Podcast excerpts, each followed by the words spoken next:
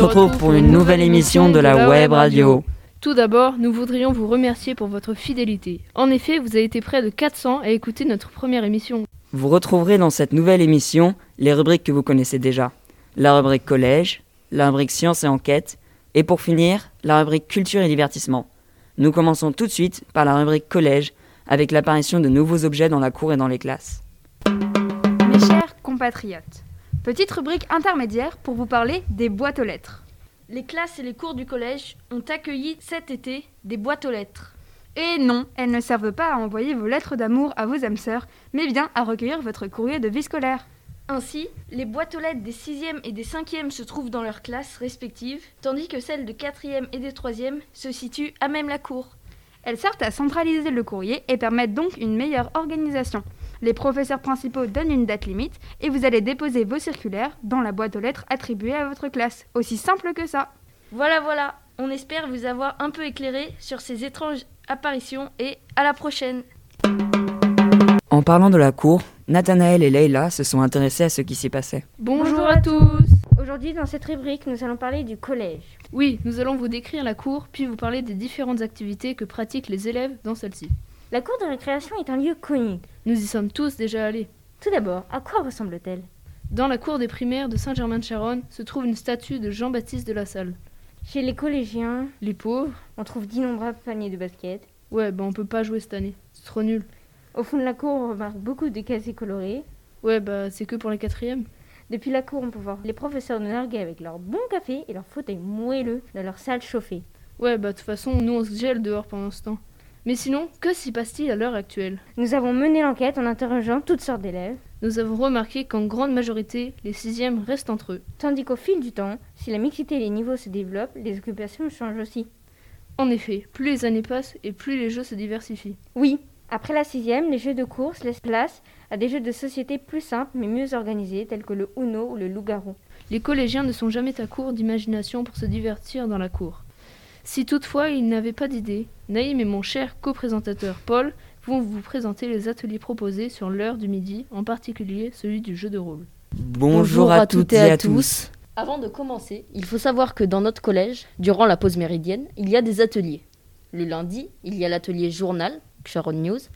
Le mardi, il y a les ateliers web radio et art oratoire. Le mercredi, il y a les ateliers théâtre et codage. Le jeudi, les ateliers mathématiques et théâtre et jouer à apprendre. Et le vendredi, il y a les ateliers Cambridge et anglais. Mais pour cette émission, nous allons faire un focus sur atelier jeu de rôle. Bonjour tout le monde. Aujourd'hui, nous interviewons Yanni, qui est le fondateur du club jeu de rôle. Qu'est-ce que c'est que l'atelier jeu de rôle? C'est un atelier déjà, comme tu viens de le dire Paul, qui se déroule dans la récréation de midi le jeudi, durant laquelle chaque joueur incarne un personnage euh, qui peut aller de l'humain à l'elfe en passant par le nain, etc. avec certaines races, euh, des métiers. Et c'est totalement libre, donc il y a des meneurs, des maîtres du jeu qui définissent le cadre et le contexte dans lequel les joueurs euh, évoluent. Et les joueurs peuvent se donner les objectifs qu'ils veulent. Donc ils peuvent par exemple se donner l'objectif de monter le plus rapidement le plus haut niveau, de tuer un certain nombre de monstres, ou d'obtenir un maximum de trésors, ou comme ils veulent. Qu'est-ce qui t'a donné envie de faire cet atelier J'aimais bien les jeux de rôle. Alors je me suis dit ça serait bien au collège. Alors j'ai fait une lettre à Madame Zamit, puis elle a dit oui. Alors j'ai demandé à Monsieur Bernard, et puis il a dit oui. Et puis voilà. Comment as-tu fait pour créer cette- ce nouvel atelier Déjà j'avais le matériel chez moi, ça a aidé un petit peu. Et enfin, bah, écoutez, j'ai eu le soutien de Madame Zamit, euh, de la vie scolaire, etc. Et puis surtout il y avait beaucoup de personnes intéressées, donc euh, on a pu faire ça rapidement. Quels sont les accords que tu as avec le collège On a eu quelques règles qui nous ont été données par la vie scolaire, certaines aussi par la direction de l'établissement, comme ne pas dépasser 20-22 personnes environ. Et la vie scolaire nous avait notamment demandé euh, de ne pas faire trop de bruit, donc ce que nous avions un peu de mal à respecter, euh, mais on essaye quand même. Et surtout de ne pas se mettre aux fenêtres, et de laisser quand même la porte et les fenêtres euh, ouvertes pour aérer. Et donc voilà, ça, ça marche plutôt bien. Quel est ton but avec cet atelier Premièrement de, de nous amuser, mais aussi de faire découvrir un loisir que certains ne connaissent pas et que j'estime génial. Comment as-tu découvert ou comment as-tu été initié au jeu de rôle? Disons que j'ai découvert une bande dessinée qui m'a mis un petit peu dans l'univers. et De fil en aiguille, notamment grâce à Monsieur Collinet, euh, j'ai découvert un petit peu tout ce qui s'y apparentait. Il serait impossible de définir un jeu de rôle car c'est un sujet extrêmement large. Par exemple, quand vous étiez petit et que vous jouiez à papa et maman, vous faisiez un jeu de rôle car vous interpréteriez le rôle d'un parent. Dans le club jeu de rôle, les participants, eux, participent à un jeu de rôle d'Heroic Fantasy. Pour présenter ce type de jeu de rôle, nous allons prendre l'exemple de Donjons et Dragons. Pour représenter les questions que vous pourriez poser, nous avons appelé des bénévoles appelés casse-pieds. Premièrement, dans Donjons et Dragons, il faut savoir qu'il y a deux types de joueurs. En premier, on trouve le joueur. Le joueur est le personnage que l'on incarne en priorité. C'est d'ailleurs la majorité qui sera joueur. Le joueur se choisit un personnage et c'est lui qui participera à l'aventure. Lors de notre première partie, nous sommes toujours joueurs. Le joueur peut décider d'interpréter un personnage déjà inventé ou d'en créer un. Il peut choisir l'espèce, le métier, la classe, toutes sortes de choses qui fera que son personnage sera unique et à son goût. Ensuite, le joueur pourra participer à l'aventure créée par le maître du jeu. Paul, qu'est-ce que c'est un maître du jeu? Eh bien, le maître du jeu est le deuxième rôle que tu peux incarner. Il n'y en a qu'un par partie. C'est lui qui va créer l'aventure auquel les joueurs vont jouer. Il va choisir les monstres, les obstacles, mais aussi les alliés. Il va décider du destin des joueurs. Mais alors, c'est comme le père Fouras dans Fort Boyard. Eh oui, on peut dire ça. Mais alors, il décide de tout? Eh bien non, car il y a aussi autre chose qui va décider du destin des joueurs, le hasard. Dans Donjons et Dragons, il y a plusieurs dés différents. Ce sont surtout eux qui vont décider du destin. Imaginons que tu veux donner un gros coup de massue à un gobelin. Eh bien, tu vas lancer un dé. Si tu fais 20, tu l'expulseras hors de ton chemin, alors que si tu fais 1, tu trébucheras et t'assommeras sur le sol. Tu vois, les dés ont beaucoup d'importance. Mais alors, comment ça marche une partie? Tout démarre avec le début de l'histoire, inventé par le maître du jeu. Ensuite arrivent plein d'obstacles, encore inventés par le maître du jeu, qui se dresseront sur le chemin des joueurs. Pour jouer à n'importe quel jeu de rôle sur table, tu n'as pas besoin de matériel particulier. Une feuille de papier et un crayon suffisent. Il suffit d'avoir de l'imagination. Revenons maintenant à des choses plus sérieuses avec le projet Convoi 77 que va nous présenter Rebecca. Coucou les gens Donc, je vais vous présenter le projet de ma classe.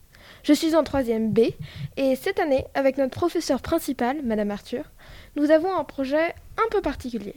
Pour faire simple, ce projet a pour but de nous aider à mieux comprendre ce que furent les déportations en Europe pendant la Deuxième Guerre mondiale, sur laquelle nous travaillons en ce moment. Quelle était la vie des déportés avant, pendant et après la déportation? Nous avons retracé l'arbre généalogique d'une famille de déportés, les Hofnung, déportés dans le convoi 77. Cette famille habitait rue Félix Terrier. Et oui, dans le 20e, tout près d'ici. Incroyable, non? Et figurez-vous que nous avons retrouvé un des descendants de cette famille. Nous sommes déjà rentrés en contact avec lui et prévoyons de l'interviewer. Nous avons aussi accueilli une historienne au collège, Martha Craveri, qui a écrit un livre, En vent du goulag. Elle nous a appris beaucoup de choses sur ce qu'elle faisait, ses méthodes de travail et sur les déportations. Voici donc l'entretien qu'elle nous a accordé avec Louise. Bonjour, bienvenue sur la web radio. Pouvez-vous nous expliquer en quoi consiste votre métier? Bonjour, donc euh, je suis Marta Craveri, je suis historienne de l'Union soviétique. Donc comment un historien de l'Union soviétique travaille? Grâce à l'ouverture des archives au début des années 90, euh, nous avons pu donc passer des longues journées à euh, regarder les documents des différentes administrations gouvernées le système concentrationnaire soviétique, euh, car je suis une historienne du travail forcé. Et donc, pendant de nombreuses années, euh, nous avons essayé de comprendre comment était administré ce système, euh, jusqu'où arrivait l'organisation des camps. Donc, pour notre projet de classe, nous utilisons aussi votre livre que vous avez écrit, qui s'appelle Enfants du Goulag. Vous écrivez vous avec Anne-Marie Lochonsky. Et on aimerait aussi savoir comme c'est un recueil de témoignages, le temps que ça vous a pris et comment est-ce que vous avez fait pour écrire ce livre? Alors, un livre prend toujours un peu de temps parce que déjà quand on l'écrit à deux, il faut trouver le temps de se rencontrer. Nous avons opté pour écrire vraiment ensemble, pas pour écrire chacun comme ça arrive parfois des co-auteurs, chacun écrit des chapitres séparés et puis on les met ensemble. Donc ça a été un, peu long, on y a mis on a mis quatre ans. Tout d'abord, euh, on a commencé par écouter et réécouter les témoignages. Nous avions recueilli beaucoup de, témoignages que nous utilisons nous-mêmes, mais nous étions une grande équipe d'enquête, puisque nous avons travaillé sur euh, autour de 11 pays et avec des langues différentes. Et donc, euh, on a dû aussi réécouter euh, des entretiens menés par d'autres chercheurs de notre équipe. Pour essayer de réfléchir non seulement à ce qu'ils avaient vécu, euh, qu'est-ce que ça voulait dire être un enfant en déportation. C'est pas la même chose d'être enfant déporté et d'être un adulte. C'est pas les mêmes responsabilités, mais c'est pas aussi la même compréhension, les mêmes euh, ressources pour euh, faire face à des expériences pareilles. Et aussi, hum, le retour, on revient dans son pays qu'on est encore jeune et on n'est pas déjà âgés comme souvent était le cas de leurs parents. Et aussi, il y a toute la question, parce que nous avons interviewé ces enfants, euh, une fois qu'ils étaient âgés, voire très âgés. Et donc, il y a eu toute aussi la question de réfléchir à qu'est-ce que ça veut dire être vieux et raconter son enfance en déportation avec un, si grand temps de silence et d'oblitération et, de ne jamais avoir pu raconter cette histoire. Qu'est-ce que ça veut dire, euh, voilà, après 40, parfois 50 ans, se souvenir de tout ça, comment on construit son récit, sa mémoire et quelles sont les choses qui sont restées euh, très ancrées dans, sa mémoire. Restons avec le niveau 3 et un sujet qui concerne tous les niveaux, le stage d'observation. Jonathan et Nathanaël vont nous commenter un sondage sur leur choix pour ce stage. Comme Paul vous l'a déjà dit, nous allons vous parler du stage des troisièmes. Ou plus précisément, du sondage que nous avons réalisé sur leurs intentions de stage. Oui, comme une grande partie des troisièmes ont dû le voir, Madame Brett leur a envoyé un lien vers un sondage concernant leur stage qui se tiendra du 8 au 12 février prochain. Nous avons observé qu'environ autant de garçons et de filles ont répondu à ce sondage environ la moitié d'entre vous savent où ils vont faire leur stage, tandis que 43,5% ne savent pas où leur stage se tiendra, le reste des élèves n'ayant pas de certitude sur la tenue de leur stage.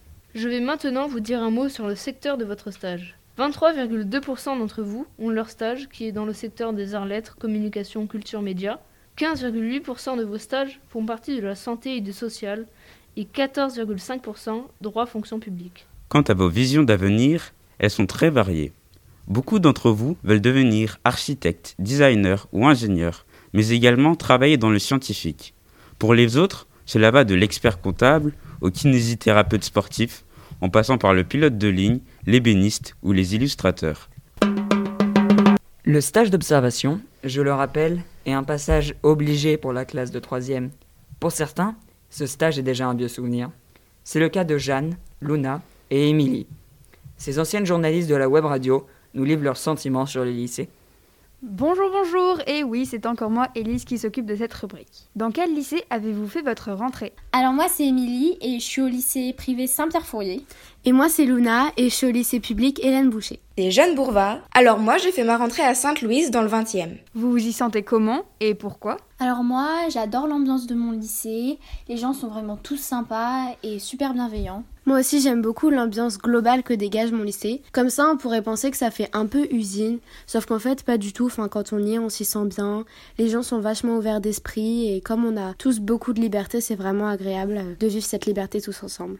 Bah, moi aussi j'ai beaucoup de liberté, euh, j'ai pas de cantine, mais en fait on pourrait penser que c'est un problème, mais alors pas du tout. A... C'est dans le quartier de Bastille, donc c'est un quartier très commercial. Du coup bah j'arrive toujours à me trouver quelque chose à manger pour pas cher le midi. Je me sens vraiment très à l'aise dans ce lycée, c'est sympa, il y a de la couleur partout et des arbres et des baby-foot dans la cour. Bon, par contre, au niveau mixité, c'est pas encore trop ça. Et les restrictions stylistiques sont un peu sévères à mon goût. Mais enfin bon. Pour quel profil d'élève le conseilleriez-vous? Plutôt littéraire, scientifique? Quel est le rapport à la pression? Alors moi, mon lycée, je le conseillerais pour tout type d'élèves. C'est à peu près le même niveau qu'à Charonne. Et ce qui est vraiment bien, c'est qu'ils mettent pas de pression. Il n'y a pas un profil plus scientifique ou littéraire dans ce lycée?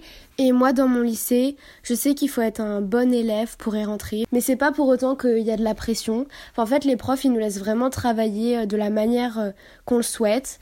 Et euh, du coup, bah, il n'y a pas de pression et c'est vraiment agréable. Je conseille ce lycée à absolument tous les types de personnalités. Il n'y a pas de pression, mais attention, il y a un DST tous les jeudis matins pour les secondes, et j'ai personnellement trouvé que le français commençait à se corser un peu. Votre lycée a-t-il des options, particularités, et vous par rapport à ça? Alors moi, mon lycée, il propose euh, les options italien, musique, art plastique et latin. Moi, j'ai gardé latin, mais euh, il n'y avait pas grec. Euh, moi aussi, il propose musique. Je suis pas sûre qu'il propose art plastique, mais il propose aussi latin et grec. Et aussi, il propose plein de langues à faire en interétablissement avec d'autres lycées. Aussi, ils proposent une section européenne anglais et une espagnole aussi, mais c'est très dur d'y entrer, ils prennent les meilleurs dossiers et c'est vraiment compliqué. À Sainte-Louise, il y a comme option art plastique, chinois, latin ou Cambridge. Oui, d'ailleurs, faut que je vous prévienne, il y a plus d'éducation musicale du tout. Sinon, il y a aussi des projets, comme théâtre ou cinéma. C'est une matière qui me plaît beaucoup. Y a-t-il des nouvelles matières? Lesquelles? Et qu'en pensez-vous? Comme nouvelle matière, il y a SNT, donc sciences numériques et technologiques. Ça revient un peu à la technologie. Aussi, euh, comme nouvelle matière, il y a la SES, donc c'est euh, sciences économiques et sociales. On étudie euh, les sciences politiques, les sciences enfin, de l'économie et aussi de la société. Donc voilà, moi je trouve ça vraiment intéressant. Après, ça dépend des choix de chacun, mais je crois que à peu près tout le monde aime bien. Enfin, combien y a-t-il d'élèves dans votre classe et en connaissiez-vous d'avant? Alors moi, dans ma classe, on est 29, mais il y a aussi des classes où on est 38. Je connais pas mal de gens de Charonne, à Saint-Pierre-Fourier. Euh, moi, dans ma classe, on est 38. Et je pense que c'est à peu près pareil dans toutes les classes de seconde, vu qu'on a un grand lycée. Euh, je connaissais personne d'avant dans ma classe parce que je suis retournée dans le public. Donc euh, je connaissais euh, quelques personnes dans les autres classes, mais vraiment pas beaucoup. Dans ma classe, on est 33, ce qui est plutôt pas mal. Alors non, c'était pas difficile de se faire des amis malgré le masque. Mais c'était très bizarre de voir le visage des gens sans masque parce que quand une personne a le masque, on s'imagine tout un visage et après, bah, ça fait bizarre de voir le visage bah, sans le masque.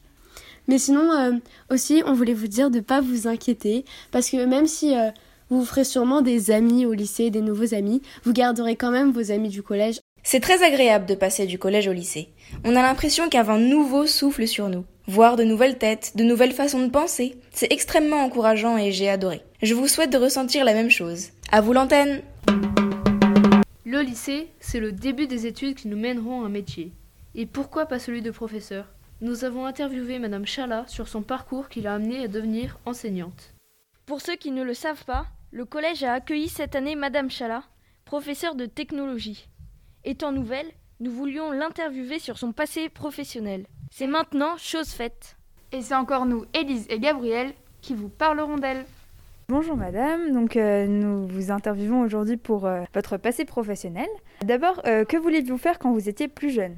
Alors, quand j'étais plus jeune, je voulais devenir astronaute. C'était un rêve un peu fou, de, petite fille qui m'a accompagnée quand même jusqu'au collège. Donc qu'avez-vous fait comme études euh, des études, j'ai commencé par euh, un parcours en aménagement urbain. C'était en Algérie. J'ai fait toutes mes études en Algérie. Et quand j'avais 24 ans, je suis venue m'installer en France. À ce moment-là, je voulais exercer justement autant qu'urbaniste je voulais directement exercer ce métier, mais c'était un peu compliqué parce que le droit de l'urbanisme, et local à chaque pays. Je ne connaissais pas le droit d'urbanisme français, il fallait que je refasse des études.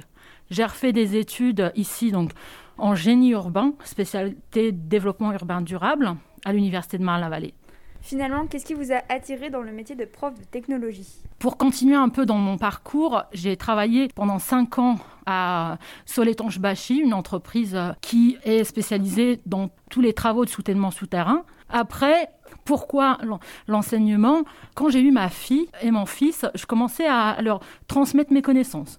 Donc j'aimais beaucoup ça et ça s'est accentué quand j'ai fait ça pendant la période du confinement. Après là, je me suis dit, c'est un, un, métier qui me plaît beaucoup, pourquoi pas aller jusqu'à l'enseignement et enseigner, transmettre toutes mes connaissances.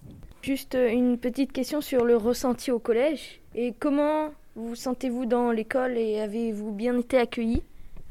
Oui, alors franchement, c'est une école que j'apprécie beaucoup. J'ai été accueillie par... Alors pour moi, je l'appelle ma deuxième famille parce que sincèrement, tous les collègues sont sympas. Je me suis liée d'amitié déjà avec euh, certaines personnes. Je me trouve vraiment dans un environnement qui me plaît beaucoup. Les élèves aussi sont très sympathiques. On a des classes avec de bonnes ambiances. Donc voilà, je suis très très euh, contente d'être dans ce collège. Intéressons-nous maintenant à la rubrique sciences et enquêtes avec pour commencer l'enquête d'Adam et Yes sur les expressions des jeunes. Mes salutations très chers auditeurs. Wesh les gens, bien quoi? Tu me cours sur le haricot avec tes expressions de jeunes. Et eh bah toi tu me saoules avec tes vieux bails. Vous n'avez rien compris? C'est normal. Nous allons vous présenter de récentes et d'anciennes expressions. Tout d'abord, commençons par les anciennes expressions. C'est l'hôpital qui se fout de la charité. Vous êtes-vous déjà demandé ce que cela voulait dire? Cela signifie que quelqu'un se moque d'un défaut d'un individu qu'il a lui-même. Vous avez tous entendu vos parents ou professeurs dire j'ai d'autres chats à fouetter. Au XVIIe siècle, lorsque l'on voulait figurer que quelque chose n'était pas grave, on disait qu'il n'y avait pas de quoi fêter un chat. C'est de cette expression que provient avoir d'autres chats à fouetter, qui signifie que l'on a des préoccupations beaucoup plus importantes. Tu veux le beurre et l'argent du beurre. Cette expression veut tout simplement dire que tu en veux trop. Bon, maintenant, passons aux expressions des jeunes. Miskin, vous avez tous entendu ce mot. Par exemple, Miskin, il n'a pas eu de cadeau de Noël. Cela signifie le pauvre. Tu fous le seum Cela veut dire avoir le cafard. C'est énervant. C'est carré dans l'axe. Cela signifie tout simplement que c'est réglo, que c'est ok. C'est claqué au sol. Ça veut dire que c'est nul, quoi. Moi aussi, je connais les expressions de jeunes. Être en couple, avoir un crush. Ah oui, ce sont des expressions qui concernent l'amour. En parlant de ça, Louise, Isée et Rebecca Moll vont nous expliquer ce que l'amour déclenche sur notre corps. Salut les tourtereaux Bonjour, bonjour, On se retrouve aujourd'hui pour votre CQFD. Une question, on vous répond. Ici Isée de la web radio. Et je ne suis pas seule. Je suis comme d'habitude accompagnée de Louise, mais aussi de Rebecca Moll. Salut, c'est Wam Et aujourd'hui, on vous a préparé un numéro spécial love. Et oui, qui dit collège dit adolescence. Qui dit adolescent dit puberté. Et qui dit puberté dit bien évidemment premier grand amour, mais aussi premier grand chagrin d'amour. Du coup, cette fois-ci, on va vous parler non pas des habituels conseils love story, du genre comment entretenir sa relation ou comment séduire, ça, croyez-moi, Internet le fait déjà très bien. Nous, on reste scientifique en répondant à la question Quels sont les effets de l'amour sur le corps? Que se passe-t-il au niveau de votre organisme, cerveau, ou bien quels sont réellement ces papillons dans le ventre? Je vous assure, il n'y a pas de vrais insectes là-dedans. On dit souvent que quand on est amoureux, on perd la tête. Mais que se passe-t-il vraiment dans votre caboche? Vous avez peut-être ou peut-être jamais entendu le fameux l'amour est une drogue. Eh bien, c'est pas si faux. En vrai, le fonctionnement du cerveau d'une personne amoureuse doit ressembler à celui d'une personne sous cocaïne. Le cerveau produit un cocktail d'hormones modulant nos émotions. La dopamine, la sérotonine, les endorphines, l'ocytocine. Mais qu'est-ce Je vais vous éclaircir tous ces mots compliqués. L'amour active une zone cérébrale spécifique, le circuit de la récompense, en produisant de la dopamine, l'hormone du plaisir qui nous fournit la motivation de recommencer des actions agréables, même hormone que lorsqu'on se drogue et qu'on devient addict. A l'inverse, on produit aussi de la sérotonine, qui est plus un modulateur et qui va vous aider à ressentir de la sérénité. Votre cerveau va aussi produire beaucoup d'endorphines, qui sont des morphines, c'est-à-dire des hormones qui ont des effets euphorisants. Par exemple, dans les antidouleurs, vous trouvez de la morphine. En plus, cette sensation de bien-être va jouer sur votre appétit et vous aurez ainsi moins faim, voire pas du tout envie de manger. Et bien sûr, nous n'oublions pas El Famoso, ocytocine, qui est par excellence l'hormone de l'amour. Tout comme un autre hormone moins connu, l'imprononçable phényléthylamine, qui est aussi produite et qu'on retrouve dans le chocolat. Enfin bon, l'hormone de l'amour, c'est nommé un peu à tort. En effet, on la retrouve systématiquement dans une relation amoureuse, mais il s'agit aussi de l'hormone de la confiance, l'empathie, la générosité et de l'attachement. En plus, chaque humain produit sa propre signature hormonale en sécrétant une substance chimique qu'on appelle phéromone. Celle-ci joue un rôle important dans les relations humaines. Ainsi, le choix d'un partenaire amoureux ne s'appuie donc pas seulement sur l'apparence physique, c'est aussi une question d'odeur. Les phéromones sont en fait un mélange de substances produites par des glandes qui s'appellent exocrines et qui déclenchent des réactions entre individus de la même espèce et jouent donc un rôle important dans la sexualité des humains et de nombreux animaux. Et ces fameux papillons alors Ils viennent d'où eux là? Et puis, pourquoi on rougit tout le temps quand on est amoureux? C'est trop la honte hmm. Tout cela est dû au même coupable, votre cœur. Le cœur est en effet la destination privilégiée d'une molécule bien connue, l'adrénaline. Et oui, la même qui est produite lors d'une émotion forte ou lorsqu'on fait du sport. Le cerveau envoie dans un premier temps des signaux aux glandes surrénales, qui sont des organes situés juste au-dessus des reins et qui servent notamment à la gestion du stress. Eh bien, c'est leur partie interne, la médulosurrénale, qui assure la sécrétion d'adrénaline. Ainsi, cette molécule accélère votre rythme cardiaque, d'où les papillons. Vous avez la gorge serrée, des nœuds à l'estomac, vous suez et le sang parvient plus vite aux joues, vous rougissez. Et oui, en plus, un emballement cardiaque aussi brusque n'est pas sans conséquence pour les patients qui souffrent de problèmes cardiovasculaires, donc du cœur. Ceux qui ont déjà subi un infarctus doivent se méfier. Leur joie amoureuse pourrait bien être la cause de dramatiques peines de cœur. Oui, oui, on peut mourir d'amour. En tout cas, on espère que maintenant vous en savez plus sur l'amour, même si ce sentiment reste encore bien mystérieux pour les neurologues. Et on vous dit à la prochaine pour une autre question scientifique. Après nous être documentés avec ces sujets, passons à la rubrique culture et divertissement. Nous commençons tout de suite par les énigmes de Rebecca et Izzy. Yosh les gens Et bienvenue pour cette nouvelle énigme. Pour ces nouvelles énigmes, tu veux dire? Et oui, cette fois, il y aura plusieurs énigmes. Bon, je commence. Alors, je suis immobile pendant la vie et je me promène durant ma mort. Qui suis-je? Hmm, laisse-moi réfléchir. Un esprit? Une âme? Nope. Alors, une feuille morte? Bingo, c'est ça. Bravo. Mais à mon avis, tu ne trouveras pas celle-ci. Que font Mickey et Mario dans la douche? Hmm, Cette fois, je ne sais pas du tout. Eh bien, je vous laisse le temps de réfléchir alors. Ok, alors c'est mon tour. Qu'est-ce qui sert à s'asseoir, dormir et se brosser les dents? Hmm, bah, je sais pas, moi, elle est pas simple, hein. Non, tu veux la réponse? Oui, vas-y, dis-moi. Bah, une chaise, un lit et une brosse à dents, tout simplement. Allez, c'est mon tour. Qu'est-ce que tu peux avoir dans ta main droite, mais que tu ne pourras jamais avoir dans ta main gauche? Hmm, je sais pas, moi. Réfléchis, dans ta main droite, mais pas dans ta main gauche. Ah si, je sais. Ta main gauche. Tu ne peux pas la mettre dans ta main gauche, mais tu peux la mettre dans ta main droite. Eh oui, mais dis-moi, pour la blague de Mario et Mickey sous la douche, c'est quoi la réponse du coup? Bah, Mario Bros et Mickey Mousse. Ah, très drôle. Bon, et voilà, ce sera tout pour l'énigme. À bientôt dans la prochaine émission. Et pour finir, un peu de musique avec Charlotte. Bonjour, ici Charlotte de Live Radio. Je vous ai manqué, hein. Aujourd'hui, je vais vous présenter le groupe Arctic Monkeys. Vous les connaissez sûrement, c'est un groupe plutôt connu dans le monde du rock. Comme je le disais, Arctic Monkeys est un groupe de rock alternatif britannique. Le groupe se compose d'Alex Turner, le leader et chanteur, Jamie Cook, le guitariste, le batteur Matthew Elders et enfin le bassiste Nick O'Malley. Le groupe repose sur la basse, c'est-à-dire que c'est l'instrument qui domine dans les chansons.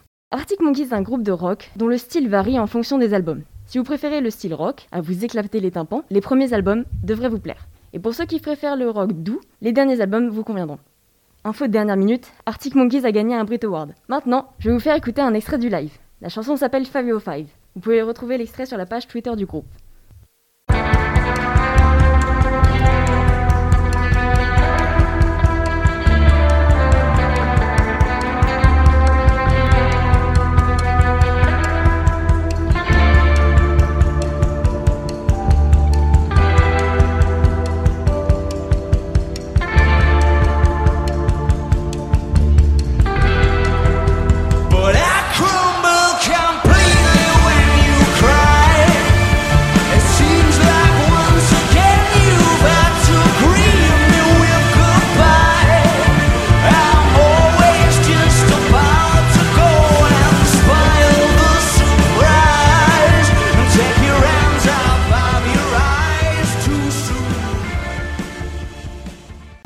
cette rubrique musique vous aura plu et je vous dis à la prochaine. Bye Nous, espérons que, vous avez aimé cette émission et à la prochaine. Joyeux Noël et bonne fin d'année